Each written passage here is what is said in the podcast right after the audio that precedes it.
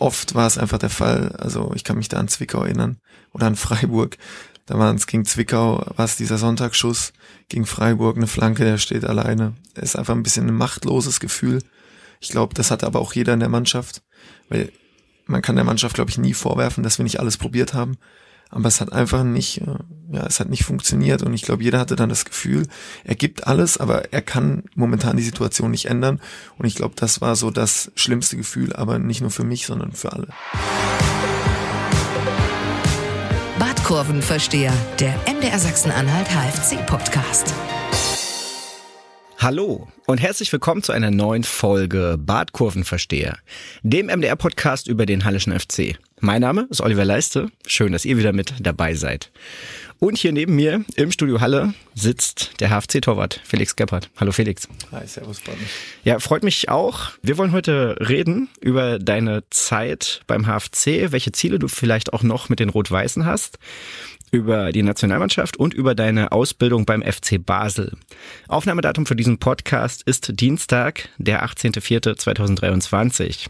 Ja, Felix, Dienstag, 11.44 Uhr und du hast schon einen relativ bewegten Tag hinter dir heute, ne? Ja, der war ganz, äh, ganz ordentlich. Früh angefangen. Ähm, schöner Tag. Genau, bist, bist aus Basel zurückgekommen, warst schon beim Training, aber war ja. heute nicht so ein langes Training, hatte ich das Gefühl. Richtig. heißt, Kraft ist noch da für das zweite Training am Nachmittag Auf und natürlich jetzt und für diesen Podcast. Super. Ähm, wir haben auch ganz viele Fanfragen bekommen über unsere Facebook-Gruppe. Ganz vielen Dank an euch da draußen, die euch da beteiligt habt und die äh, offenbar großes Interesse habt, den Felix auch ein bisschen kennenzulernen. Und deswegen steigen wir auch gleich mit einer Fanfrage ein. Steffen würde gerne wissen, wie damals eigentlich der Kontakt zum HFC zustande kam. Um, ähm, ja, über natürlich äh, Berater. Ähm, der ist auf mich zugekommen und hat gesagt, ey, hör mal zu, ähm, wir haben hier was in der dritten Liga, der Hallische FC äh, kannte ich ja natürlich dann zu dem Zeitpunkt schon wegen ähm, Tim Schreiber. Ist ja ein guter Kumpel von mir. Und ja, dann habe ich das erste Mal mit äh, Marian Unger telefoniert und hatte von Anfang an einen sehr positiven Eindruck, auch vor allem von äh, Marian Unger. Und ja, so ist der erste Kontakt äh, zustande gekommen. Da schließt sich eine Frage von Michael an, die da sehr gut passt, der nämlich gerne wissen würde, welche Rolle und welche Wichtigkeit Marian Unger als Torwarttrainer bei euch Torhütern einnimmt. Und du hast es nur schon gesagt, Tim Schreiber ist ein guter Kumpel von dir, der war letztes Jahr da, hatte auch eine gute Entwicklung genommen, konnte sich da auch präsentieren, spielt jetzt in der zweiten Bundesliga bei Holstein Kiel. Ja, welchen Anteil hat Marian Unger an, auch an euren Leistungen und wie wichtig ist er für dich? Ich glaube, äh, einen sehr großen Anteil. Ähm, dadurch, dass Marian Unger ein äh, super Torwarttrainer ist. Ähm, auch noch jung, trotz allem ist, aber wirklich äh, ein sehr, sehr guter Torwarttrainer. Ähm, mein Verhältnis zu ihm ist sehr, sehr gut. Ähm, er war hier wie so ein bisschen, ja, äh, der auf mich geschaut hat, äh, anfangs, als ich neu hier war, der immer ein offenes, äh, offenes Ohr für jeden hat aus der Torhütergruppe. Das ist ja immer so ein bisschen spezieller, das Verhältnis zum Torhütertrainer von allen Torhütern äh, wie zum äh, Cheftrainer, weil man einfach noch intensiver und noch mehr mit ihm zusammenarbeitet. Aber wie gesagt, äh, Marian Unger ist ein sehr, sehr guter Torwarttrainer und ich glaube auch noch, dass er eine große Zukunft vor sich haben könnte. Mhm. Das werden wir natürlich im besten Fall auch begleiten. Ja, falls ihr Marian Unger jetzt nicht so gut kennen sollte, liebe Zuhörerinnen und Zuhörer, der war hier auch im Podcast schon öfter mal zu Gast ähm, müsst ihr in eurer Podcast-App mal ein bisschen weiter zurück scrollen. Ich denke mal, das letzte Mal ist jetzt doch auch schon knapp zwei Jahre her. Aber er war hier auf jeden Fall mehrfach zu hören und hatte auch die ein oder andere spannende Geschichte gehört. Schaltet doch da gerne nochmal rein. Wie sieht denn so eine klassische Woche bei euch aus im Training und gerade dann eben mit Marian Unger als Torwarttrainer speziell? Ja, also wir trainieren immer mit Marian Unger ähm, separat äh, anfangs des Trainings, meistens je nachdem, wann äh, die uns brauchen. 30, 40 Minuten, gibt auch mal Tage, da sind es nur 20, äh, ein kurzes Warm-up. Ähm, ja, und dann trainieren wir mit der Mannschaft äh, sozusagen, beenden damit dann das Training mit der Mannschaft zusammen. Äh, die Woche, die gestaltet sich meistens so, dass anfangs der Woche immer so einen gewissen Peak erreicht wird und dann zum Spiel hin wird dann immer auch ein bisschen geschaut, dass man dann natürlich frisch fürs Spiel ist. Wie viel ist ein, bei einem Torwart Gegner spezifisch und wie viel ist, wir schauen nur auf uns? Boah, gute Frage. Ähm, ich glaube, Standards etc., also das Klassische halt, was sich jede Mannschaft von jedem anschaut vor dem Spiel, spielt bei uns schon eine Rolle. Ähm, Marian arbeitet auch so, dass er uns in der Woche so vorbereitet, wie der Gegner äh, spielen könnte, also was dem Gegner seine Stärken sind. Ähm, aber so speziell ist es jetzt nicht. Hm. Okay, was ähm, Stärken des Gegners sind, aber welche Auswirkungen kann das haben? Hast du da irgendein Beispiel? Ja, zum Beispiel, äh, wenn das eine sehr ähm, starke Mannschaft mit vielen Flanken im Spiel ist, ähm, machen wir natürlich dann eben, bereiten wir uns so ein bisschen drauf vor, probieren die Spielszenen, die im Spiel eintreffen könnten, im Training zu simulieren. Ähm, ja, das wäre jetzt so ein Beispiel. Ich glaube auch der Steffen war das, wollte wissen, womit hättest du in deinem ersten Drittliga-Jahr nicht gerechnet? Ich habe mit allem gerechnet. Ähm, also ja, äh, gibt eigentlich nichts, mit dem ich nicht gerechnet habe. Okay, und Sebastian möchte gerne wissen, wer dein bester Kumpel in der Mannschaft ist. Ja, gibt, äh, gibt ein paar, mit denen ich mich äh, sehr gut verstehe, auch natürlich außerhalb. Ähm, ich glaube, allgemein verstehen wir uns sehr, sehr, sehr gut als Mannschaft. Ähm, haben ja auch eine etwas härtere Zeit äh, bis jetzt durchgemacht, äh, ist ja noch nicht vorbei. Und äh, aber so pauschal kann ich sagen, äh, Niklas, Niklas Kreuzer. Ähm, wir sind auch quasi Nachbarn und äh, ja, dem verstehe ich mich sehr, sehr gut. Ja, sportliche Situation beim HFC ist natürlich auch ein Thema. Für dich ist das jetzt die erste Station, die du nicht direkt vor der Haustür hast. Was hast du in den vergangenen Monaten gelernt? Was habe ich davor gelernt? Ja, wie der Profifußball ist, wenn du Fußball, also wenn du spielst und nicht auf der Bank sitzt, dass das ein ganz anderer, ein ganz anderes Pensum ist. Ähm, ja, so viel gelernt habe ich jetzt auch nicht, weil ich äh, in Basel auch nicht zu Hause gewohnt habe, sondern auch äh, alleine und dann später mit meiner Frau zusammen. Ähm, und von dem her, ja, wie gesagt, dass es ein ganz anderes Pensum ist, dass es da auch anders zur Sache geht ähm, und dass in der dritten Liga alles möglich ist. Das stimmt, das sehen wir ja auch äh, Woche für Woche an zum Teil sehr verrückten Ergebnissen. Aber nun ist es ja trotzdem deine erste Station, die ein bisschen weiter weg ist von zu Hause so, ne? Basel ist jetzt von Lörrach, wo du geboren und glaube ich auch aufgewachsen bist, wirklich nicht weit weg. So, du hast gesagt, du hast ja deine Frau eben auch direkt an deiner Seite gehabt. Das ist jetzt nicht mehr der Fall. Hat, es, hat dich das irgendwie verändert? Nee, glaub gar nicht. Also nicht groß. Äh, wie gesagt, eben Gott sei Dank äh, ist meine Frau sehr, sehr oft hier und äh, unterstützt mich da auch durchgehend in allen Sachlagen. Also ähm, ist da mir wirklich eine sehr, sehr große Hilfe. Ähm, verändert. Nee.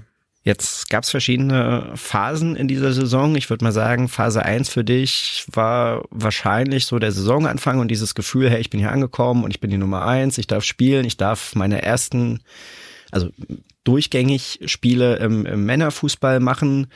Phase zwei dann, als ich dann doch relativ bald andeutete, dass es nicht so läuft und Phase drei dann vielleicht jetzt mit dem neuen Trainer. Würdest du da so mitgehen mit dieser Einteilung? Ja, mit der Einteilung auf jeden Fall.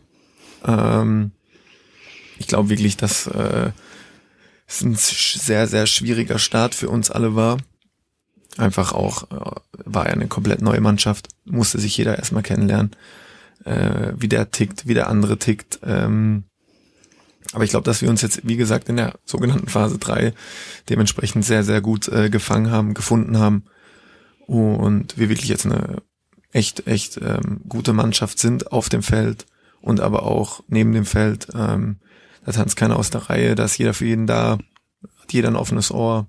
Ähm, ja, Phase 1, hast du dir vielleicht vorher auch Tipps geholt von Tim Schreiber, wie der dann so einen ähnlichen Weg gegangen ist wie du, äh, wie du das hier angehen solltest in Halle? Nee, nicht groß, äh, weil ich glaube, ich weiß äh, selber genug, äh, was so mein Aufgabenbereich ist im Tor. Ähm, natürlich habe ich mich mit ihm kurz ausgetauscht über äh, die Stadt, äh, was so in der Nähe ist, was man so machen kann. Ähm, aber also, spezifische Tipps habe ich nicht geholt. Ne. Und ja, dann dieses Gefühl, wenn man tatsächlich merkt, okay, äh, ich komme hierher und ich werde die Nummer eins. Wie ging es dir damit? Schwierig, also was heißt schwierig? Ich konnte es am Anfang äh, gar nicht so wahrhaben, weil ich wie gesagt dieses Gefühl gar nicht kannte.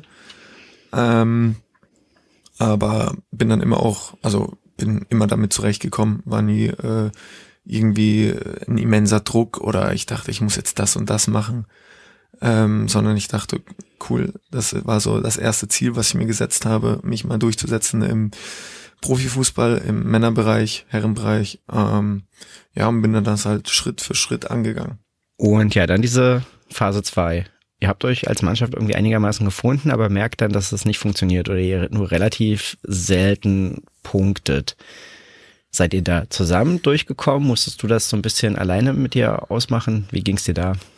Klar, also das war jetzt äh, nicht so eine äh, schöne Zeit, aber ich glaube, das gehört zum Fußball dazu. Ja, ich bin da sehr gut mit mir selber zurechtgekommen.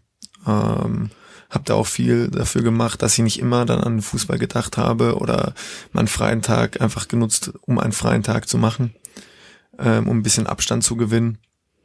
Und allgemein, wie gesagt, ich glaube, wir haben uns auch als Mannschaft zusammen dann äh, durchgeboxt und gut untereinander äh, ja, mitgetragen auch. Ich hatte so ein bisschen das Gefühl, und du darfst mich jetzt äh, auch gerne korrigieren, wenn du es komplett anders gesehen hast, bist sehr gut reingekommen, hast dann auch sagen wir mal, spektakuläre Momente gehabt, so, ne, die auch die Zuschauer dann so ein bisschen abholen und hattest dann aber auch so eine Phase, ich kann mich jetzt gar nicht an den krassen Fehler erinnern, aber wo ich das Gefühl hatte, dass du nicht mehr so ganz diese starke Ausstrahlung hattest wie zu Saisonbeginn, was dann jetzt aber wieder gekommen ist. Hast du das auch so erlebt? Hm, nicht ganz so. Ähm, natürlich war ich äh, dann auch immer mit mir selber nicht mehr zufrieden, wenn du halt äh, ja zum Beispiel in Dresden sieben Tore bekommst. Also äh, ich äh, will eigentlich ungern nochmal in dieses Stadion zurück. Ähm, aber ja, unzufrieden oder sonstiges war ich nie. Es war halt immer ein schlechtes Gefühl, weil es hat immer äh, ja, geklingelt. Ähm, und ich sag mal, oft war es einfach der Fall. Also ich kann mich da an Zwickau erinnern oder an Freiburg. Ähm, da waren es gegen Zwickau, war es dieser Sonntagsschuss gegen Freiburg, eine Flanke, der steht alleine. Ähm, ist einfach ein bisschen ein machtloses Gefühl. Ich glaube, das hatte aber auch jeder in der Mannschaft, weil man kann der Mannschaft, glaube ich, nie vorwerfen, dass wir nicht alles probiert haben. Aber es hat einfach nicht, äh, ja, es hat nicht funktioniert. Und ich glaube, jeder hatte dann das Gefühl, er gibt alles, aber er kann momentan die Situation nicht ändern. Und ich glaube, das war so das schlimmste Gefühl, aber nicht nur für mich, sondern für alle. Wie hat Sretorisic dieses Gefühl aufgelöst? Mm, indem er von Tag eins gesagt hat, ähm, was passiert ist, ist passiert. Das können wir nicht mehr ändern. Wir können jetzt uns entscheiden zwischen, wir lassen uns, das ist jetzt äh, überspitzt gesagt, aber wir lassen uns jetzt hier aus der Liga schießen oder wir gehen peu à peu unsere Schritte, unsere Steps ähm, und gehen unseren Weg zusammen und dann schauen wir Spiel für Spiel und ich glaube, das haben wir sehr gut hinbekommen. Was war denn so dein bisheriges Highlight bis jetzt als HFC-Torwart? Oh, vieles. Ich erinnere mich gern an ein paar Spiele zurück. Ähm, Gerade, glaube ich, Bayreuth zu Hause. Aue auswärts danach. Ingolstadt. Äh, Elversberg auswärts jetzt. Ähm, ja, gibt ein paar Sachen. Ja, Lieber 1-0 gewinnen wie gegen Bayreuth oder lieber 5-2 oder meinetwegen auch 5-4 wie gegen Aue? Nee, lieber 1-0. ja. äh, jetzt keine völlig überraschende äh, Antwort an dieser Stelle. Marian Unger haben wir besprochen, die Frage vom Micha. Eine Frage, die natürlich ganz viele HFC-Fans beschäftigt. So, du bist jetzt ausgeliehen vom FC Basel. Gibt es irgendeine Chance, dass du auch im nächsten Jahr beim Hallischen FC spielst? klar, es gibt im Leben immer Chancen. ähm, wie gesagt, also ich habe das, ich weiß nicht, ob ich das schon mal öffentlich gesagt habe oder nicht. Ich habe mich mit meiner Zukunft, natürlich spielt das ein bisschen äh, eine Rolle, aber ich habe mich damit nicht befasst, weil ich glaube, momentan gibt's einfach äh, wichtigere Dinge. Ähm, und danach äh, ja, kann man sich zusammensetzen, kann man sich Gedanken machen und äh, Entscheidungen treffen. Ähm, aber Stand heute spielt das bei mir noch gar keine große Rolle. Mhm. Aber das klingt jetzt nicht danach, als ob es jetzt du unbedingt denkst, es wäre realistisch, du gehst im Sommer nach Basel zurück und wirst da die Nummer eins. Ich schließe nichts aus. also kann man ja auch nicht im Fußball. Ähm, natürlich in Basel ja momentan einen äh, guten Torhüter auf der Position. Ich gehe davon aus oder ich weiß, dass die äh, sich mit mir beschäftigen werden und dann auch äh, natürlich Entscheidungen treffen müssen. Ähm, wie gesagt, wann und wie und wie die ausfallen werden, kann ich zum jetzigen Standpunkt nicht sagen, weil ich einfach absolut genauso wie wahrscheinlich alle da draußen nichts weiß. ja, das ist so mein Stand momentan. Hm. Aber wie ist denn der Kontakt? Du sagst ja, du weißt, sie beschäftigen sich mit dir. Habt ihr ab und zu Kontakt oder gibt es da, weiß ich nicht, vielleicht einen Betreuer beim FC Basel für ausgeliehene Spieler, der dann immer mal auch anruft, fragt, wie es dir geht? Oder? Ähm, ja, das gibt's. Und ich stehe im Austausch mit dem Torwarttrainer, ähm, der ab seit Sommer auch neu ist. Ähm, haben wir einmal, habe ich einmal persönlich kennengelernt. Ähm, da stehen wir im Austausch, gerade so nach Spielen oder so, kurzes Feedback per WhatsApp. Ja, das ist so der Austausch momentan. Okay. Was hast du mit dem HFC noch vor? Dass wir auf jeden Fall ähm, jetzt Spiel für Spiel angehen werden. Ähm, ich glaube, uns eine ganz gute, solide Grundlage äh, er erarbeitet haben über die letzten zehn Spiele hinweg. Und dass wir jetzt einfach jedes Spiel so spielen, als wäre es äh, ja, der letzte Spieltag. Und dann einfach dabei schauen, was dabei rauskommt und ähm, im besten Fall einfach ganz klar die Klasse halten. Und letztes Spiel dann am 2. Juni im Landespokalfinale, oder? Hm, Nicht dritter? Dritter? Das dritte. Ja, dritter ist der Samstag, ist recht. Samstag. ja, und dann noch halt den äh, Landespokal. Ähm, ja, natürlich, der spielt auch eine Rolle, weil das natürlich dann auch, glaube ich, cool für den Verein wäre, dann nächsten, äh, nächsten Sommer, nächstes Jahr im DFB-Pokal am Start zu sein. Aber ja, also ich glaube, am meisten ist trotzdem der Klassenerhalt äh, da vom Gewicht her ja, am mächtigsten. Ja, definitiv nachvollziehbar. Lass uns ein bisschen über die Nationalmannschaft sprechen. Du spielst ja auch für die U20 oder warst du jetzt bei verschiedenen Lehrgängen? Weiß jetzt gar nicht, hast du auch vorher schon für die niedrigeren Jahrgänge irgendwie Spiele absolviert oder warst du auch schon öfter mal vor Ort? Ja, also ich bin seit der U16 war ich eigentlich durchgängig immer äh, dabei. Und wir haben jetzt dieses Jahr nochmal das zweite Jahr U20 gehabt. Was bedeutet dir das da eben auch, tja, für die Nationalmannschaft zu spielen? Äh, sehr viel ähm, weil immerhin äh, ist es, äh, wie gesagt, es ist Deutschland, äh, ist mein Heimatland. Ähm, das bedeutet mir sehr viel, ist immer äh, mit viel Stolz äh, und äh, ja, auch ein bisschen Respekt ähm, mir präsent. Mhm. Und dann kam natürlich die etwas naheliegende Frage auch nochmal von Michael. Wie schwer ist denn dir das dann gefallen, vor ein paar Wochen eben ein, naja, eher unwichtiges, schreibt er in Anführungsstrichen, äh, Länderspiel abzusagen, um mit dem HFC um Punkte zu kämpfen?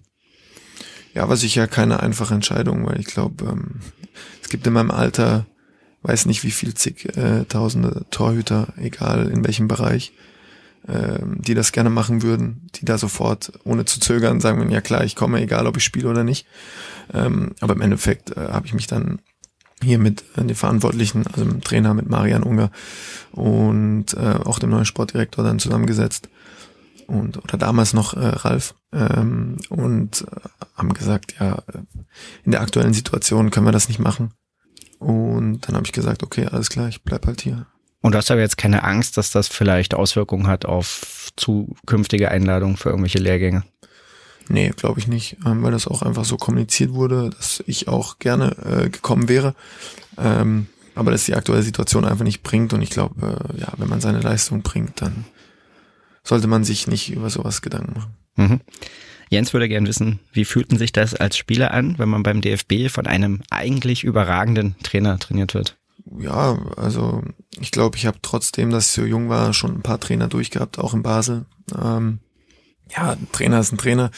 Ähm, auf dem Niveau sind die alle, würde ich mal sagen, sehr gut. Ähm, aber es ist auf jeden Fall cool, weil man kann sich von jedem, kann man sich irgendwas in seinen Rucksack einpacken äh, und mitnehmen dann zum Verein oder allgemein als Erfahrung. Ähm, wie wird er gern Fußball spielen und der andere und da findet man einen Mix.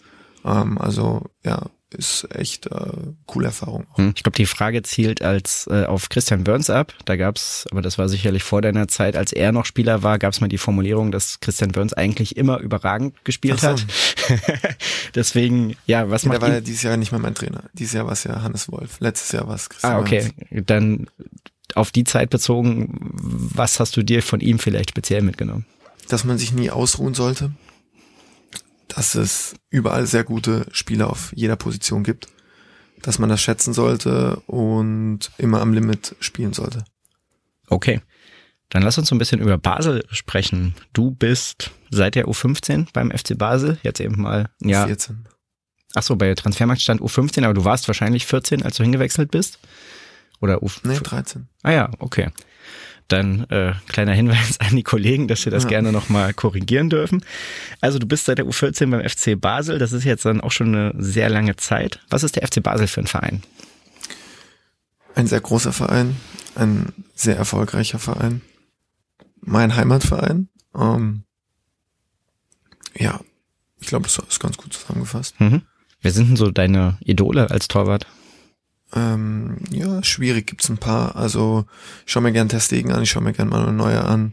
Auch äh, Oliver Kahn von der Mentalität her.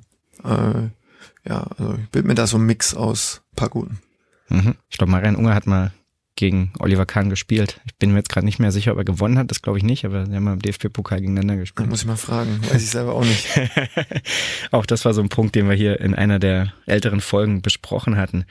Der vielleicht bekannteste Schweizer Torwart, der auch beim FC Basel ausgebildet wurde, ist Jan Sommer, jetzt beim FC Bayern.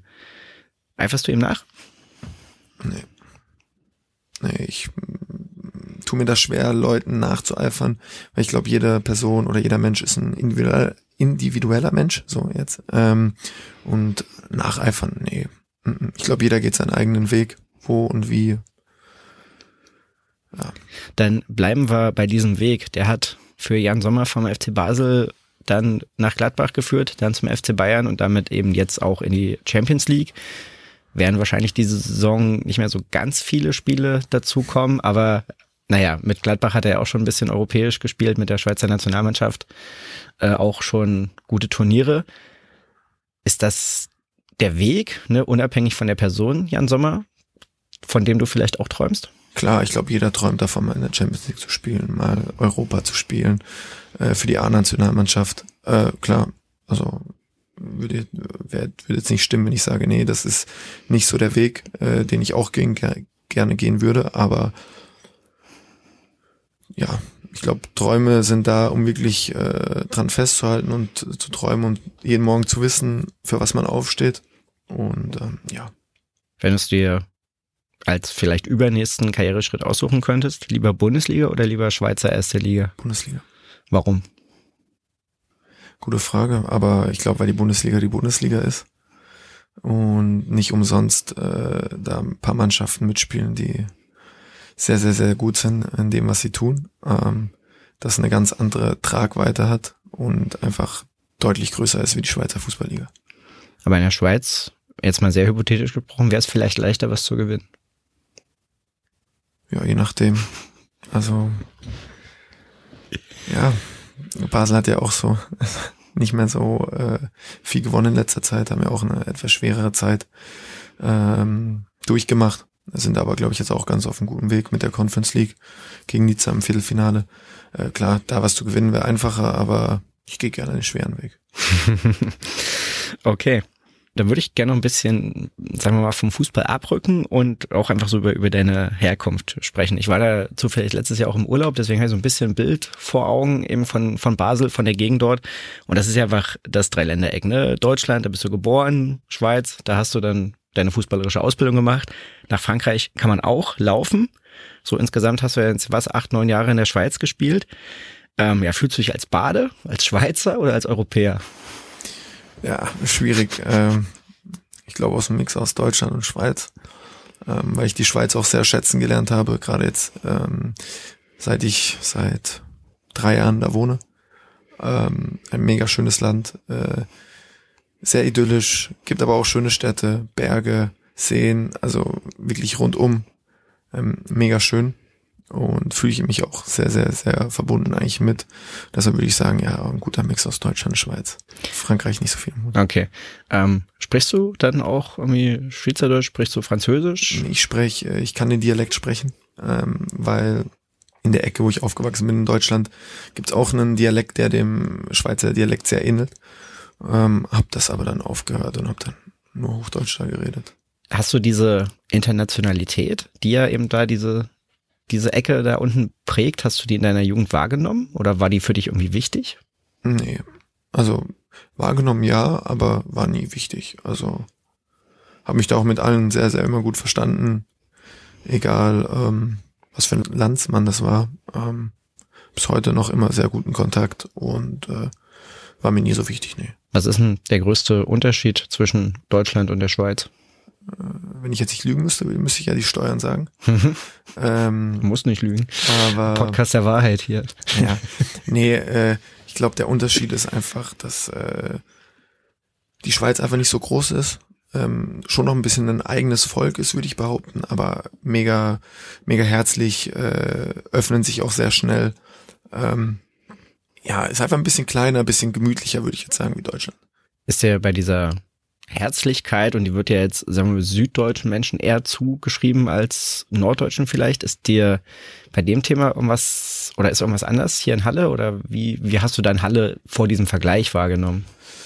Äh, ob da hier was groß anders ist, würde ich nicht sagen. Ähm, ich glaube einfach, dass das äh, ja in jedem Teil von Deutschland so ist, dass äh, es da gewisse Veränderungen oder also Wahrnehmungen sind, die man sagt, wenn man jetzt zehn Jahre in der Schweiz gelebt hat und dann, keine Ahnung, auf einmal in den Norden kommen würde, glaube ich, äh, wäre das auch mal kurz so, äh, wo man sich an Sachen gewöhnen müsste.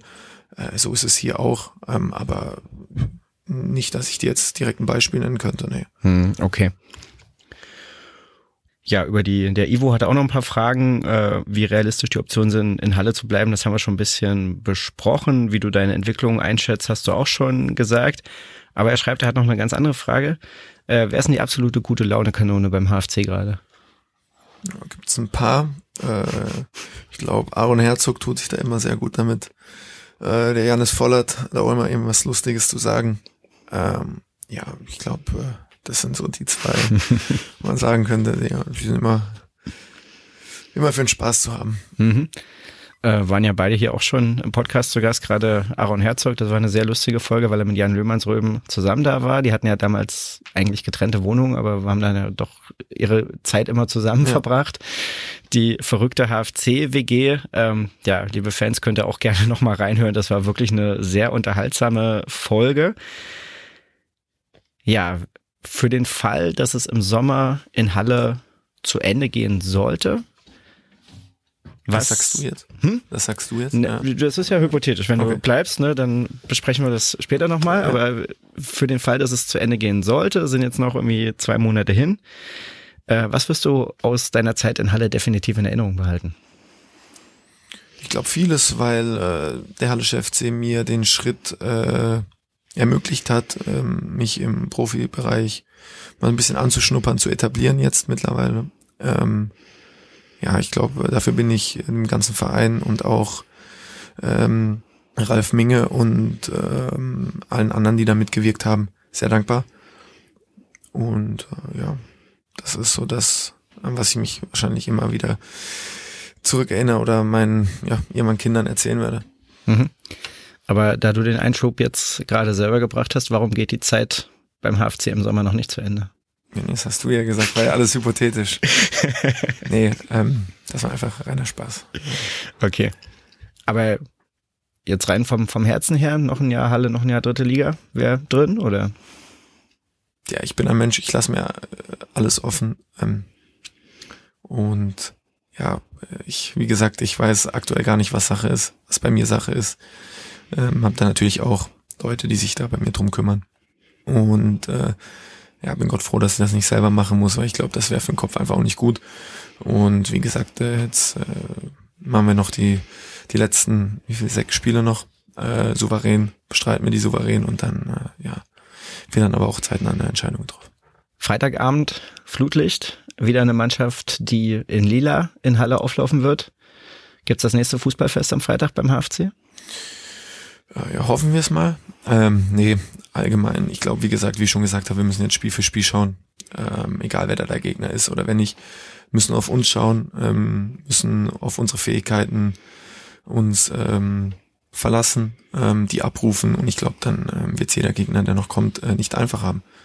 Genau, aber das nächste Spiel ist ja dann eben Osnabrück ja. und könnte ich mir vorstellen, die bringen auch immer mal relativ viele Fans mit, also könnte wieder recht voll werden, gerade auch nach den Leistungen, die jetzt zuletzt gezeigt haben.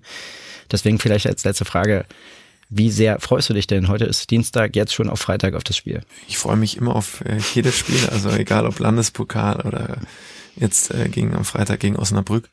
Mir persönlich liegen Abendspiele immer lieber, mag ich mehr, ähm, weiß auch nicht wieso. Aber ja, ich freue mich sehr. Okay, dann wollen wir für heute schon zum Ende kommen. Nicht ohne den Hinweis, liebe Zuhörerinnen und Zuhörer, ihr könnt diesen Podcast natürlich abonnieren bei Apple, bei Spotify, in der ARD Audiothek, im Podcatcher eurer Wahl. Fast überall sind wir zu finden, genau wie auf unserer Homepage mdr.de. Und es gibt auch eine Facebook-Gruppe zu diesem Podcast, die heißt auch Badkurvenversteher, kommt da sehr gerne rein, diskutiert mit uns äh, über die Entwicklung bei den Rot-Weißen und vor allem könnt ihr dann natürlich auch Fragen an unsere Gäste stellen, so wie heute Felix Gebhardt und da möchte ich mich bei euch bedanken fürs Zuhören. Und Felix, ganz vielen Dank für deine gerne, Zeit und für gerne. deine Ausführungen. Dankeschön. Badkurvenversteher, der MDR Sachsen-Anhalt HFC-Podcast.